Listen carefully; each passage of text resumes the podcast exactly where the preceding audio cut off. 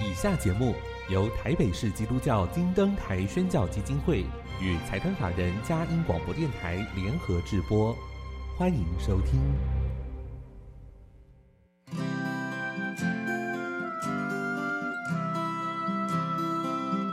在现代紧凑的生活节奏里，以爱建立和谐的家庭生活，以喜乐专业的态度投入服务，一起营造你我的美丽人生，成为一个快乐又丰富的译文生活家。译文生活家，本节目是由林森南路礼拜堂社团法人中华民国合家欢协会、佳音广播电台联合制作，欧灵静主持。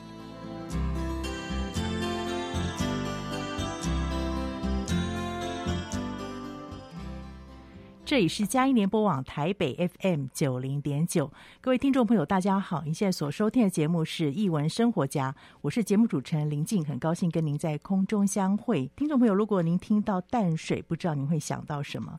非常浪漫的夕阳跟河畔，或者是经过岁月洗礼下的建筑。如果您年初开始到现在，您曾经到过淡水。在捷运站那边，你会发现它的壁贴是马街上路一百五十周年。没错，今年就是马偕博士来台湾宣教的一百五十周年。马偕博士对台湾的影响非常的深厚哦，非常深厚。他是如何让这个信仰能够走出教会礼拜堂，进入到民间呢？今天我们要跟您谈谈这样的主题，透过一本精彩的书。我们先进一段音乐，开始我们的访问。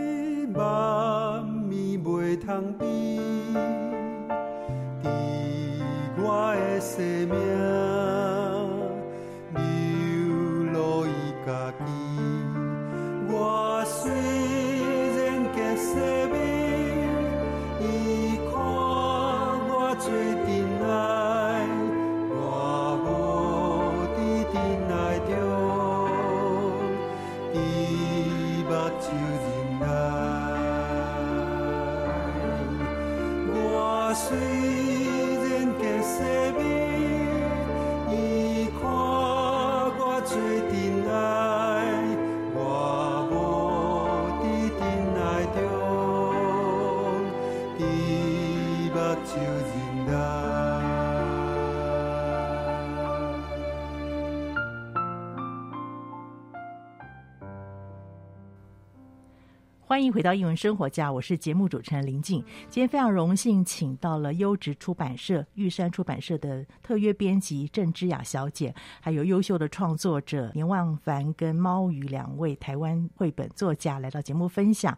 那首先呢，我要请教一下之雅，因为知道每次之雅来都给大家很不一样的看见，从编辑角度，从她的专业来分享对书的概念，对书的一些选择。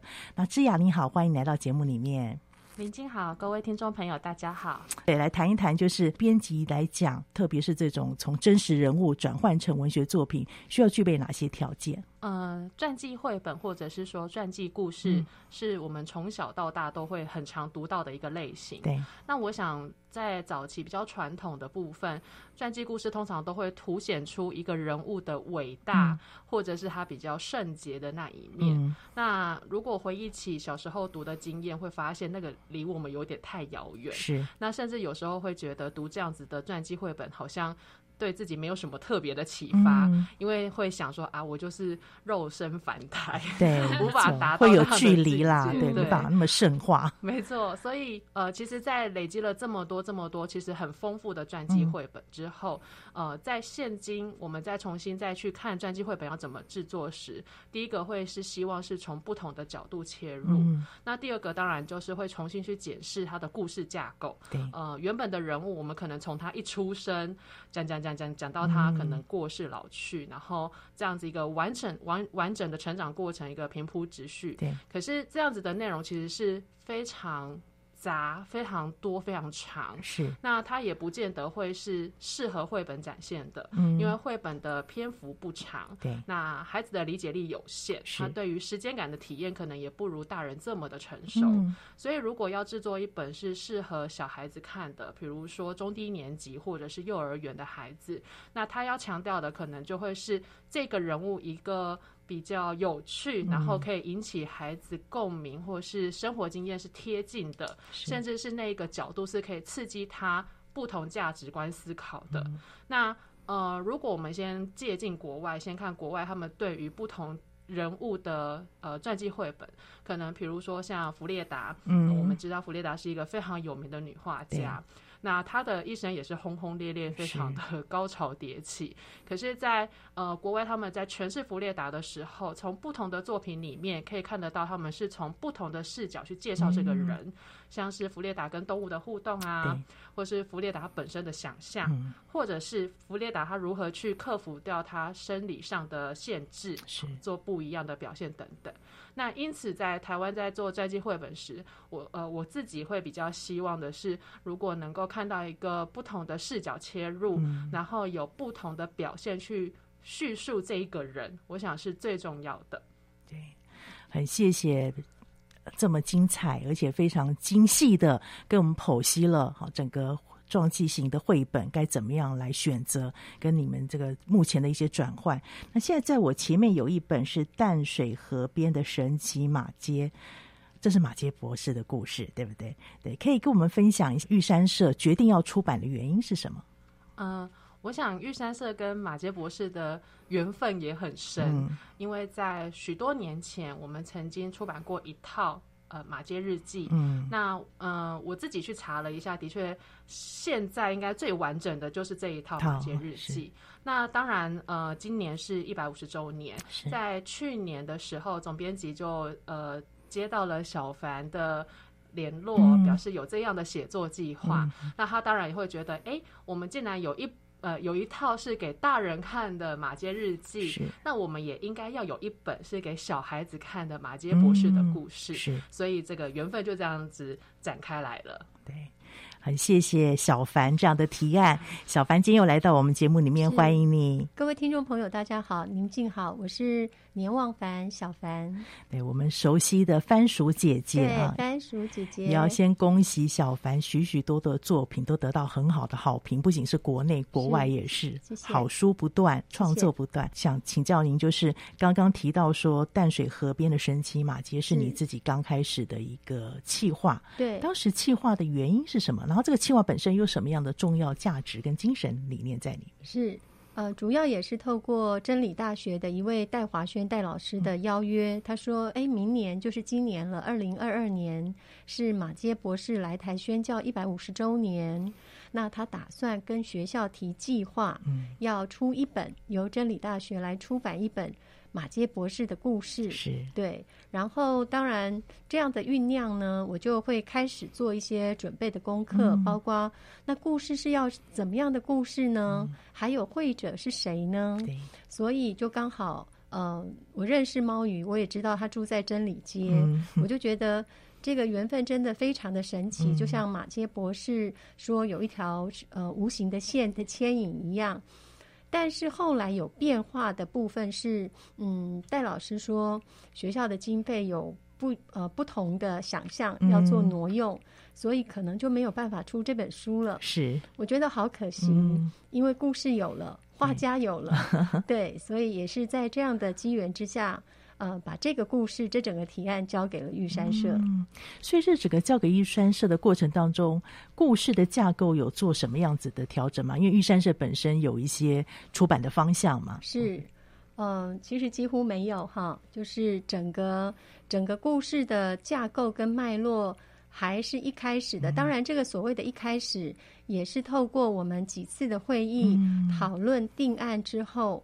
那呃，我这边就我自己的工作习惯是，我会把故事想好之后，再透过分页的文字去想象我对于分镜的画面，嗯、呃，透过一个比较完整的书写文件，可以提供给出版社或者是会者，呃，做一些扩写或者是改写，是，是。嗯。对，小凡，我们都晓得他其实做事非常有计划跟程序的，也非常的精准，在整个进度上面的拿捏啊，真是一个非常好的创作跟计划的人才。那该提到了猫鱼喽，猫鱼，我知道您是 在地人，对，对不对？可以跟我们分享一下刚开始拿这个故事计划的想法，还有你自己有什么样的感受？好，就不得不说一下，就是刚刚不管是听编辑之雅，还有小凡老师，就是在重新讲这个一开始创作的缘起的时候，都还是很开心自己就是啊，就是有被邀请来进这个计划，嗯，因为我觉得这一切听起来都还是很神奇的，就是最后顺顺当当的完成了这本书。就是我自己本来一开始就是说老实话，就是对。传记人物的绘本不是那么有信心，就是多少就像刚刚编辑讲的，就是会有一点点迟疑，就是哎、欸，我要怎么把一个传记人物或者是一个伟人的对真实存在过的对，然后做的有趣又好看呢？因为以以前难免小时候看会很多是有距离的，或者是有一点变成是。有点刻板、有点严肃的东西，是，所以一一开始是有一点担心，说我到底有没有办法胜任这个角色？嗯、可是因为就像刚刚小帆老师说的，这个姻缘呢，我又住在真理街，又住在淡水，对，然后摸摸自己的，的对，摸摸自己的良心，我对马杰博士那个住住住离他这么近，可是又不是真的很了解他，是不是应该要趁这个机会好好的来了解一下这个作为在地人马杰博士对淡水的影响这么的多。想来想去，就还是先说了好，就觉得嗯，嗯，这个应该就是该做的事情，对的事情就要先答应，是这样子。凭着一股勇气，接下来呢，后来一切都觉得非常的好。就因为这这整个合作，还还是有很多很有趣的故事可以跟大家分享。是，待会我们就要听你们来分享。对，没错，对，很谢谢猫鱼、小凡还有之雅这样的。精彩的解释了这本书的由来啊，从刚开始的企划，原来是有呃真理大学，但是后来有一些转化，但我觉得转化也不见得不好，是反而有一些更精彩、更丰富，因为每个。单位每个学校都有他们自己的使命在那个地方。对，之雅要不要最后帮我们补充一下，你怎么看待他们两位的合作？我相信你接触过不少的创作者、图文合作者，这次合作我听说是经验非常愉快，而且非常迅速，确实的，对不对？对，呃，总编辑说如有神助，但其实我想说的是，呃，其实因为两位都是非常资深的创作者，然后也都很成熟，嗯、所以其实。嗯，编辑的工作就像是我们拿到了一个盆栽，嗯、假设它的外形是比较杂乱的，嗯、我们可能会尽量的把它修剪到一个美观的样子。嗯、但是来的时候就很漂亮的时候，我们只要想着怎么让它再点缀一点，然后让它好好的呃推销给所有的大众，然后去凸显出这一棵植物的特色。嗯、对我来讲是这样，所以呃当时几乎没有什么太大的跟动是是因为这个原因。然后刚刚也提到说无形的线，就之前我也常常跟不同的读者或者是呃。不同的对对不同的读者分享的时候，就有提到说，我觉得那条线就是淡水河哎、欸，嗯、因为两位作者一个就是河的左岸，一个就是河的右岸，就这样串联起来了。然后也真的就这样跟着马杰博士登陆了，然后跟着他，真的我我们包含就是走读的那一天，虽然我没有参与，但是在前期规划路线的时候，嗯、呃，会去真正的去想象。当年他来到台湾这个地方，怎么去住，怎么去生活，怎么去面对那些排斥他的人，然后怎么去思考融进他们的环境里，是非常不容易的。所以，呃，我觉得这个过程里面。某一部部某某一个部分，不只是为了要纪念他来台一百五十周年，嗯、其实是希望他可以有再有下一个一百五十周年，嗯、也就是马杰博士这样的精神，他其实一直一直可以延续下去的。是很谢谢玉山社跟两位优秀创作者已经在做这样延续的工作，让我们看到马杰博士在世的脚中是这样的佳美。然后这本故事到底里面讲什么？如何神奇？然后透过淡水河串起来呢？我们先进一段音乐，待会来请。两位来分享。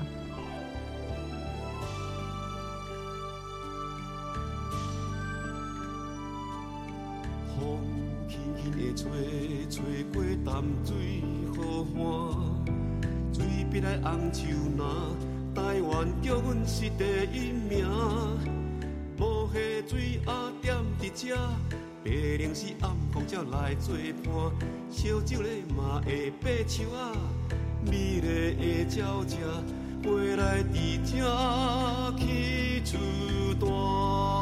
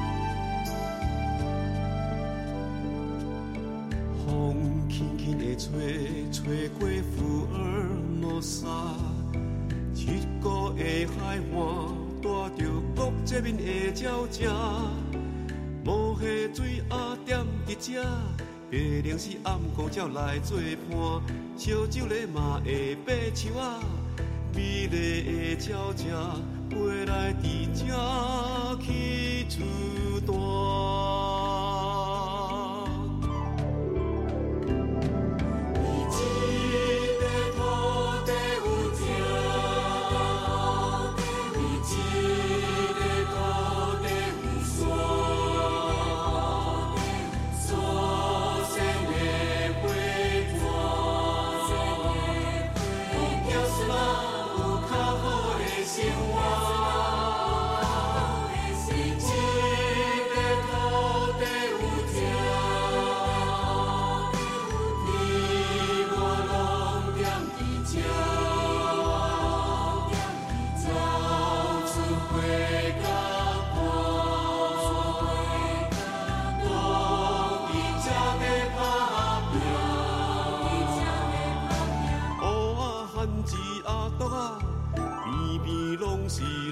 囝，为何你才会拼输赢？你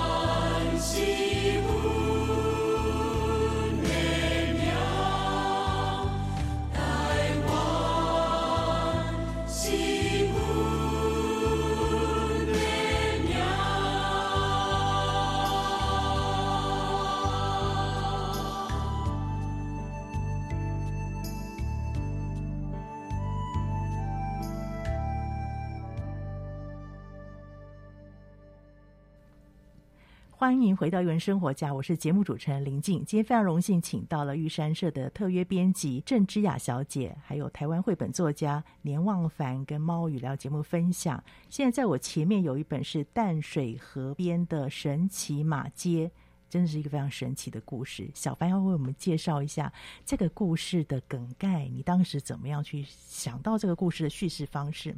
是，其实要写传记人物真的不容易。嗯那么，我先让自己大量的阅读马街相关的资料，坊间有一些出版品，网络上可以找得到的。嗯，在这整个阅读过程当中，其实我花最多时间的是玉山社曾经在马街博士逝世一百二十周年的时候所出版的那一套《马街日记》，三本一一套。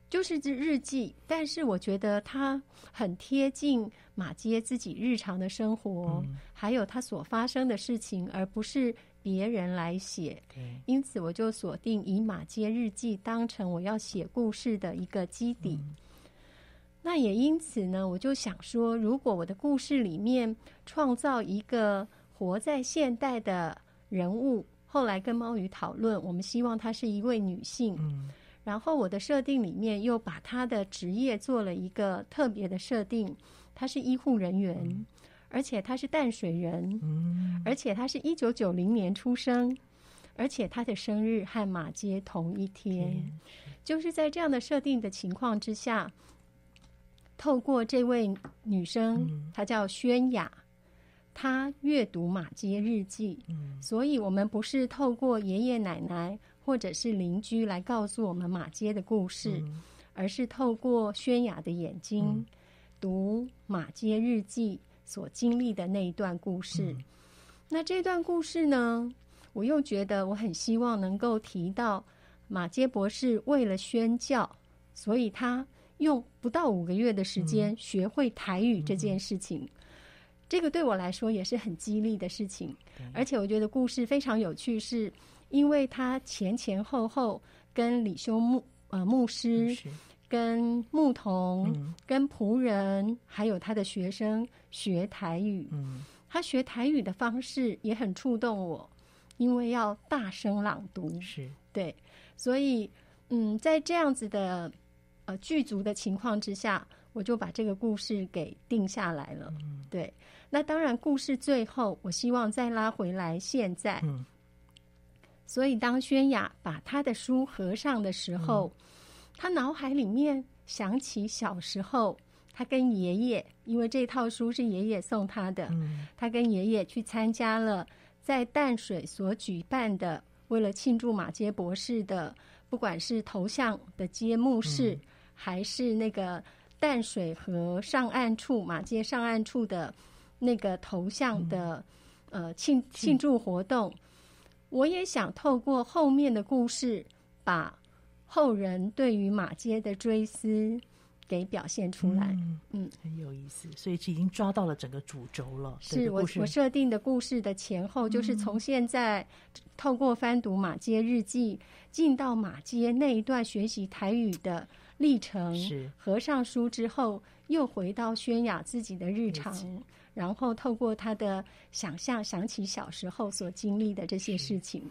那最后故事是收合在轩雅走到马街上岸处，嗯、想起了马街博士所说的那句话，就像从淡水河岸飘来的叮咛跟呼唤一样。嗯，很谢谢小凡这么精彩而且什么完整的。脉络让我们知道整个故事的轴线。猫鱼在整个创作过程当中，你怎么根据这个故事脉络来把人物的图像设定出来？可以跟我们分享一下吗？因为我我觉得你有展现出刚刚小凡所说那个精神穿梭，对不对？从一些细节小地方当中去看到这个结合。是，我想说，如果要从图像的角度带大家认识了解这本书的话，就是其中有一个一定要一定要。特别去观察，就是我们事实上就是用小凡老师的文字，这个有一条无形的线，嗯、这样子去串每一页每一页翻页的这个阅读的感受。嗯、那这个神奇的线呢，是隐藏在哪里？其其实就是刚刚智雅编辑说的淡水河。嗯、就我们在这整本书里面，淡水河，因为淡水河就是马街在当时在生活的时候最重要的地景之一，也就是他常常他不管是在学台语的时候，嗯、或者是被人家 欺负的时候，其实都是跟这条跟跟这条河的，就是他的生活是跟这条河紧紧相连的。所以不管是我们在就是画这个嗯主角这个，嗯欸、其实轩雅，就是轩雅也是住在淡水河，其实所以他是虽然他有两条不同的时空，嗯、可是都是紧紧的贴着这个淡水河的。嗯、所以在图像的设计之中，我们都会把河水的流流动，对，还有地平线，嗯、就是河岸的地平线的这些一条线，这样轻轻的这样拉过去，让它跟着时间一起这样往前转动，这样子。是。嗯，你看我一这样翻页，从前面的这个书名页是。到宣雅出现，那个连接在他的发梢，是。这个非常的高明，是、哦，而且会有很多的代入感跟沉思。嗯呃，小凡要不要分享一下你自己看的猫鱼的图像呢？我觉得太精准了，嗯，而且就是所谓对于那个时间的穿梭的表现方式，嗯、我觉得猫鱼用了一个非常优雅，但是在辨识上，嗯、就是说，嗯，对读者来说，他不会不容易了解，对，对，所以他没有那么刻意。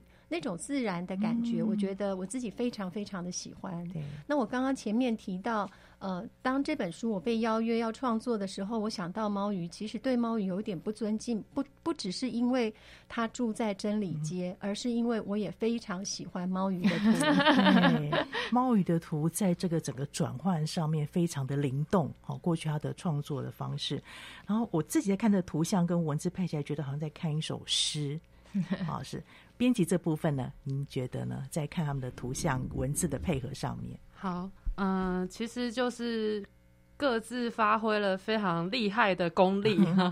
那当然，文字也不在话下，因为情节上的呃，包含跟日记文字的呼应，嗯，然后呃。其实它读起来是有一个节奏感的，感然后你可以感觉得到这个宣雅，他跟马杰博士是隔着时空在互相的对话。嗯、那我觉得这个是一个很魔幻的手法，是也是。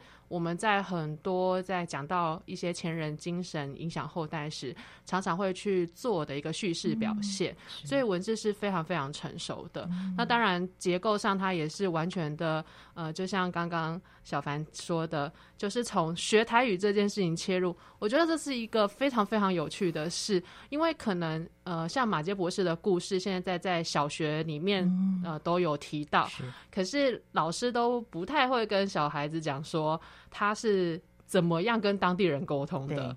然后有一些孩子就会想说：“那他讲英文吗？嗯、那他讲华语吗？”是，然后就会以为跟我们现在这样这么国际化的形式。可是，其实，在那个年代，其实台湾还算蛮封闭的，所以一个长相不同的人，讲着不同的话的人来到台湾时，他一定会有很多的冲突。是那他是怎么克服的呢？其实，语言是一个很大很大的工具跟途径。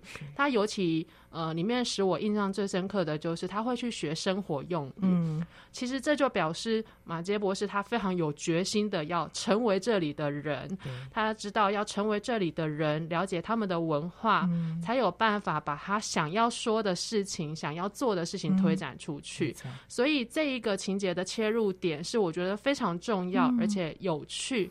然后它也是很值得孩子去读的，因为我们才能够让马介博士的形象更有血有肉，更立体化，更立体化。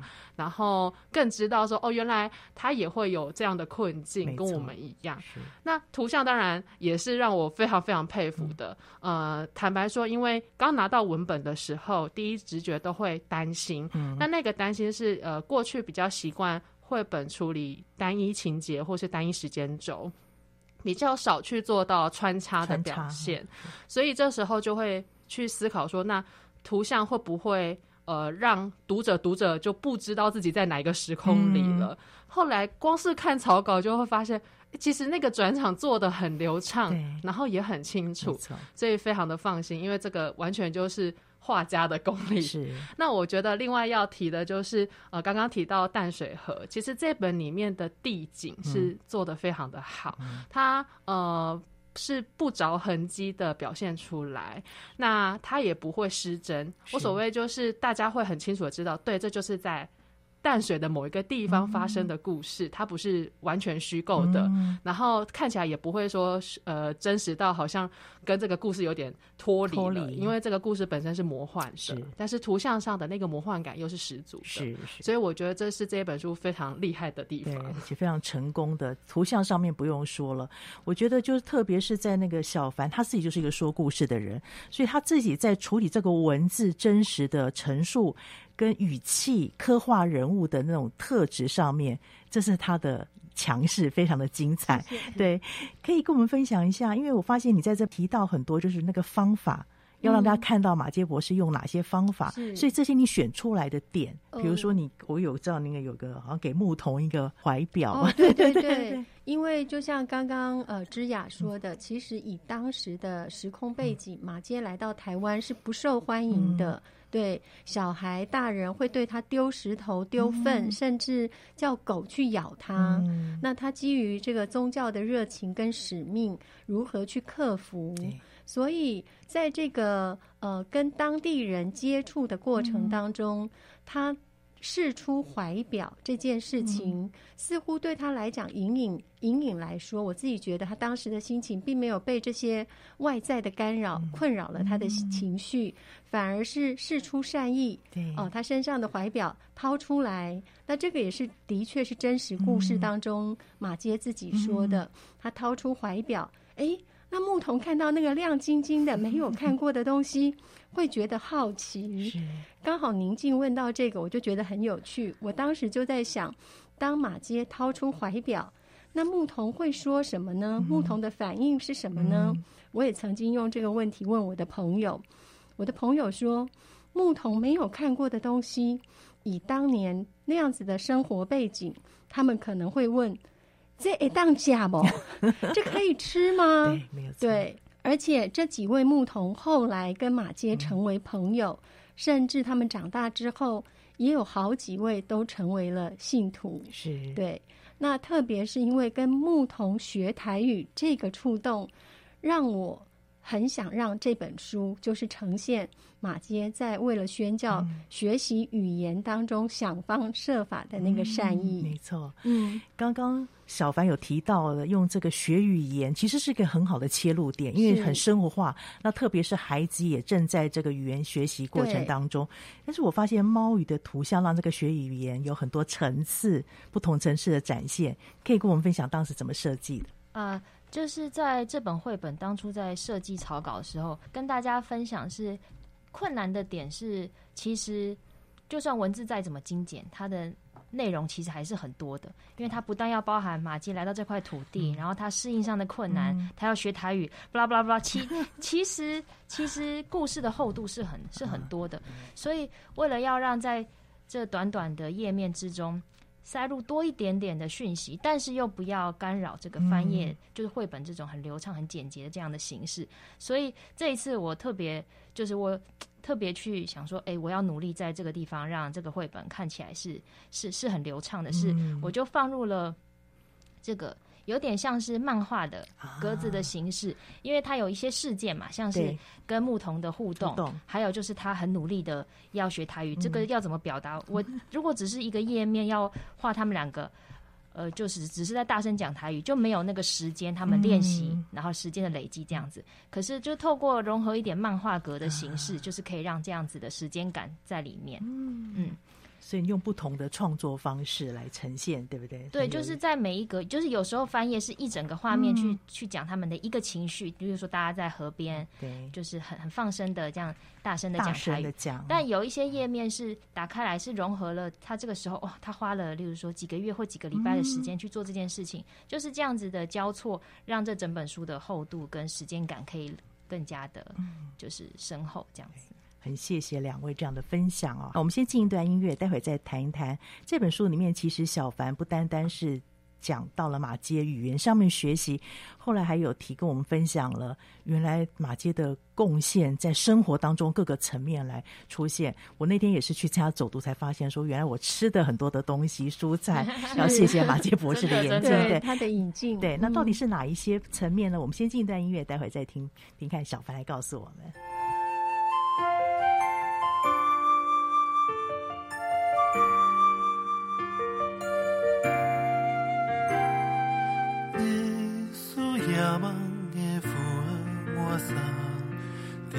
出世伫这中大，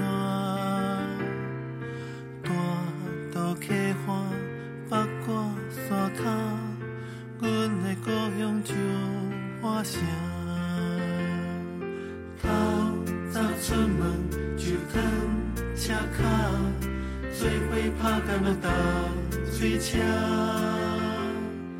穿西装拍领带。车卡，渐渐长大，学习爸爸，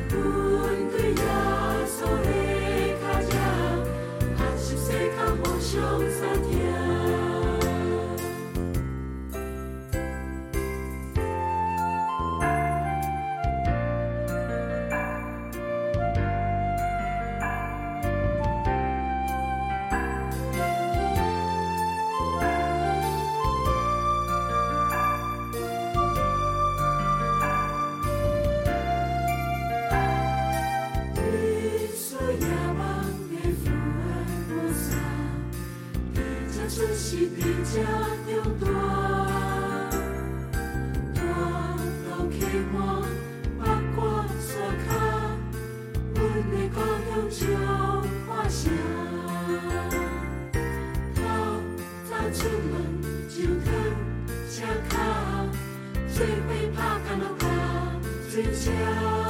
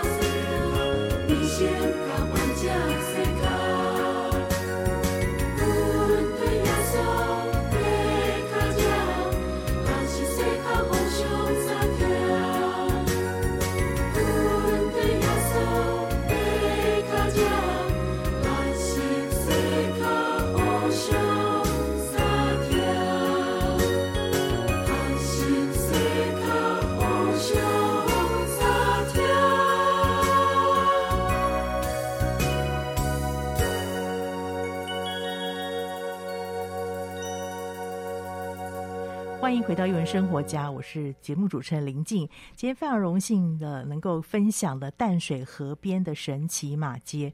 我相信刚刚大家听了前两段，一定迫不及待想要知道这本书里面还有很多文字跟图像当中互相激荡起来的光彩。那请小凡跟我们介绍一下。是，嗯、呃，在文字的部分，其实我一开始是写的满满蛮多的，嗯、那个满跟多是为了呃让。故事的呃重心跟重点能够真实的呈现，让画家知道。是，但是后来在做删减的过程当中呢，编辑也帮了一些忙。那我从这个过程当中，呃，自己也有很多的学习。嗯。图跟文之间的关系，我真的觉得这本书我们做的太棒了。除了图本身，它已经具备一定的那种质感，还有它对于故事的感受之外，我觉得我特别要提到，就是美编在把这些呃文字做版面上的铺排。安排的时候也花了很多的心思，嗯、对，有一些前后呼应的部分，是是是，是。所以你看，我们看一本绘本，我们在讲图文关系，嗯，但是文字要摆在图画当中的什么位置？嗯，它跟图像之间的关联，能不能够让读者很直觉的建立？比如说这句话是马偕说的，嗯，可是我们在文本当中都没有不断重复马偕说，马偕说。对，所以这个文字摆放的位置就非常重要了，嗯、它会让读者在阅读的时候建立关联。嗯，这就是大智慧，对不对？这个部分，这里面当中也有向先辈作家致敬的部分。这个部分，猫要不要跟我们分享一下？是，就是这本书在我当初在设定它的色调上，就是希望能够尽可能的贴合这个故事，让它有点不一样。就是我。接了各式各样的故事，我是希望每一本绘本都有它自自己的色调、自己的生命，这样。所以在故事设定的时候呢，就其实大家如果有看到书的话，它的很多的基底背景的色调，其实是有点古朴的一点卡其土黄色这样子去做。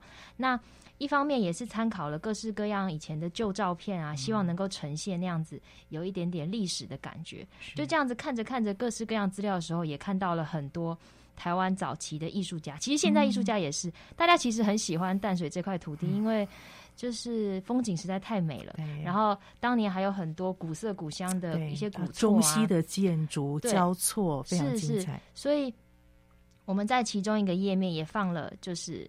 跟名画致敬的一页，就是因为那个时候看了很多艺术家创作，就是在淡水画一些写生的风景。嗯、那其中最知名的就是陈澄波先生。哎、嗯，看来看去觉得真的是画得太美了，就很想要把它其中的一个构图跟景色也放进这本书里。对，刚好年代也没有相差很多，是，所以就取了陈澄波先生其中一幅画的一个景，嗯、就是是一个小彩蛋，相相信大家，大家来翻翻看，我们不 爆雷是哪一幅？是 是是。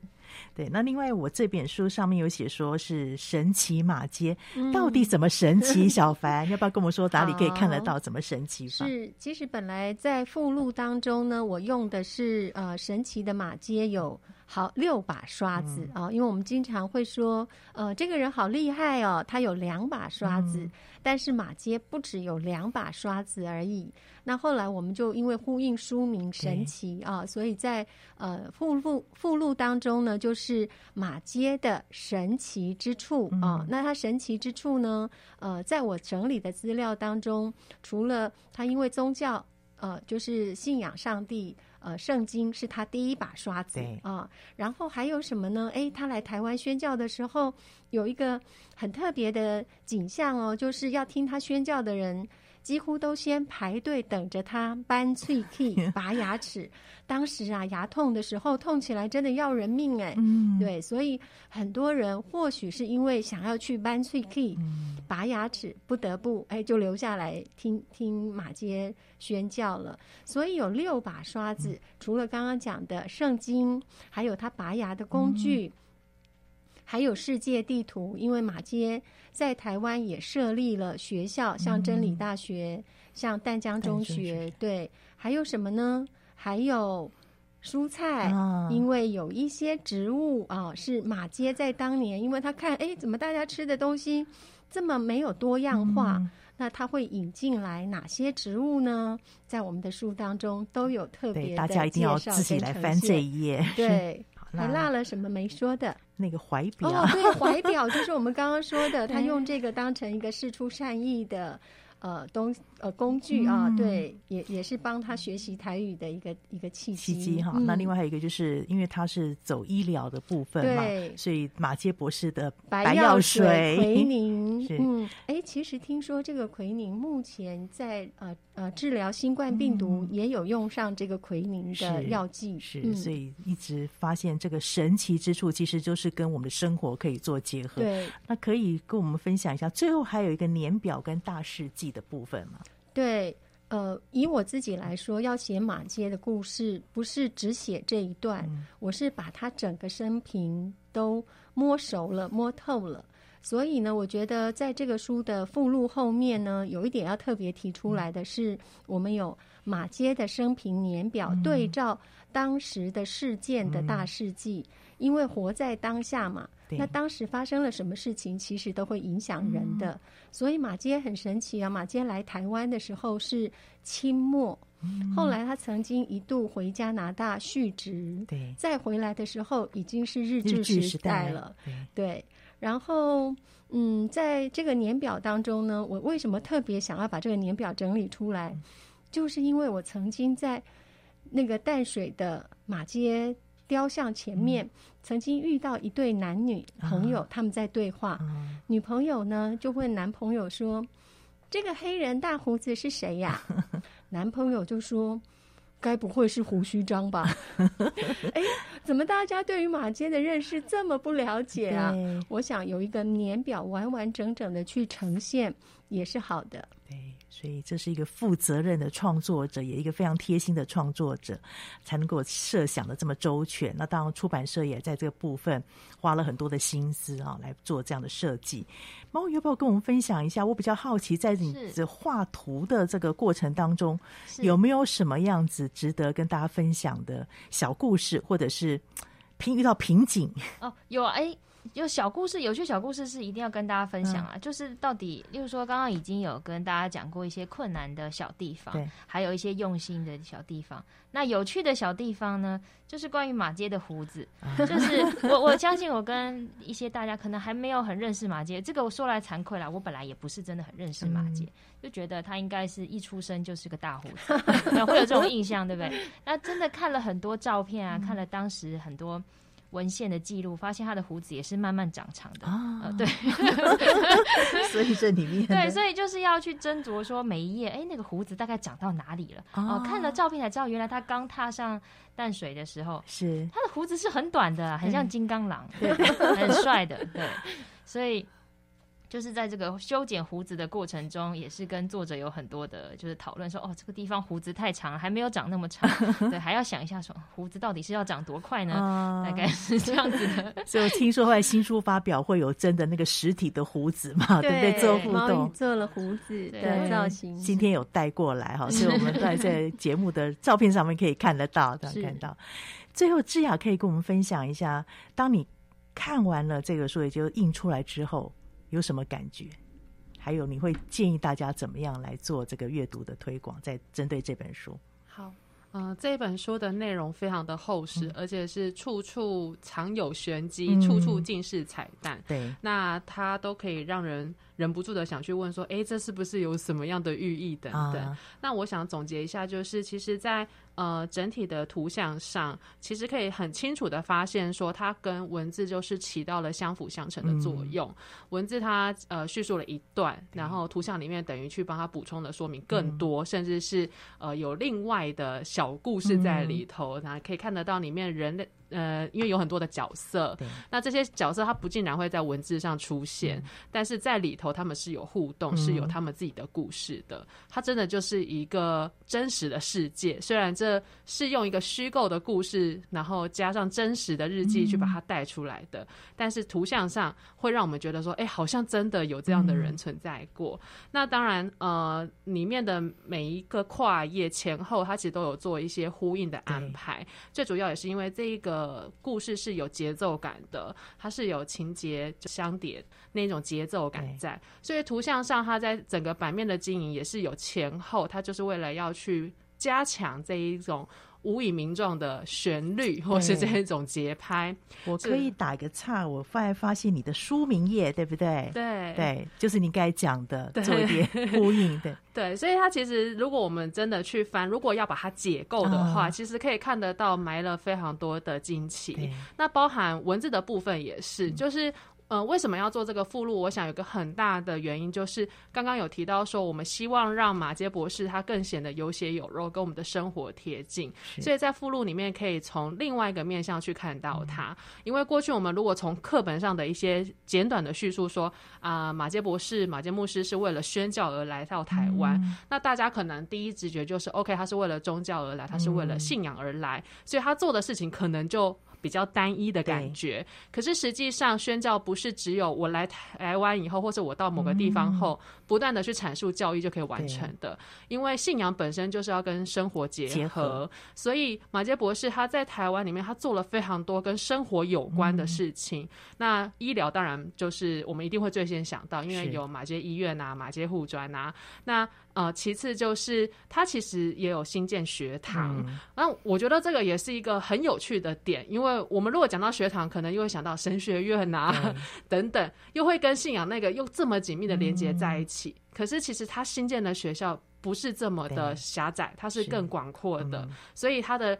神奇之处里面，其中一个就是世界地图，它为台湾人带来了世界观。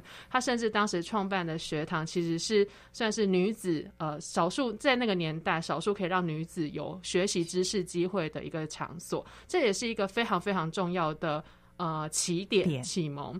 所以呃，在他的这个整个附录的整理里头，可以看得出来，其实马杰跟生跟我们的生活是非常扣合的。嗯、那刚刚提到奎宁，我也要分享一下。其实奎宁真的，因为像我先生是在接受免疫治疗，嗯、他其实每天必定要服用的其中一样就是奎宁。哦、所以呃，他带来的药物，他带来的种子，其实对我们来讲都是已经在我们身边，已经是化为我们身体的一部分了。嗯、所以呃，整本书。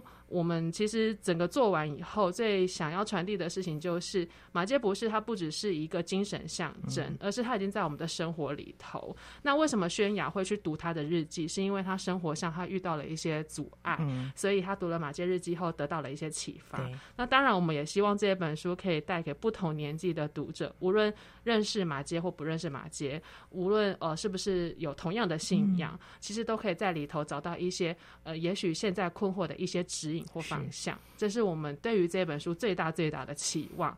那最后还要再补充的，我觉得这个很重要，因为有一些人，呃，他们会特地发现，就是前后飞页的我们利用的那一个图样到底是什么意思。嗯、那有些人可能就觉得啊，随随啊，然后就把它翻过去。实际上，当时呃前后飞页会压上这一个这一块布纹呢，它是别有深意的，嗯、而且也是小凡他最后就是哎灵机一动想。想到那我们也觉得非常非常符合这一本书。那呃，想请小凡来稍微简介一下这个图样的意义。好，前后飞飞页呢，呃，目前所看到的是马街家族啊，苏格兰的方格文是马街家族的这个家徽的代表。嗯、那我们在书页当中也可以看到马街跟全家人合照的时候，他的小孩身上所披的那块布，就是这一块马街家族的苏格兰方格文。嗯，嗯，所以发现这本书整本就呈现了马街的精神，从外到内，对不对？怎么样在生活当中去亲近这个真实的信仰？很谢谢三位今天的分享，这么精彩。我相信无形的线不单单是在马牵引着马街来到台湾，也让我们每一个人可以在自己的土地上做一个正确的事情。像猫鱼。回馈了 你的你的淡水的，我想我们也可以有一些地方在我们的自己的土地上面，可以做尽我们的本分。谢谢三位今天的分享，期待有机会再邀请你们。谢谢，谢谢，听众朋友，我们首播在电台，过几天之后，你可以上我们佳音联播网点选下载区，里面所有的连接都在这上面分享给您中南部或是海外的朋友。另外呢，或是过几天之后，我们 Podcast 上面也会有这样子的分享啊，让我们一起来再一次的认识马杰，不管你。是不是对淡水有什么样特别的情欲？但是如果你再一次看了这本书之后，下次到淡水，我相信那个温度又不一样了。谢谢你今天收听，欢迎下周同一时间再会。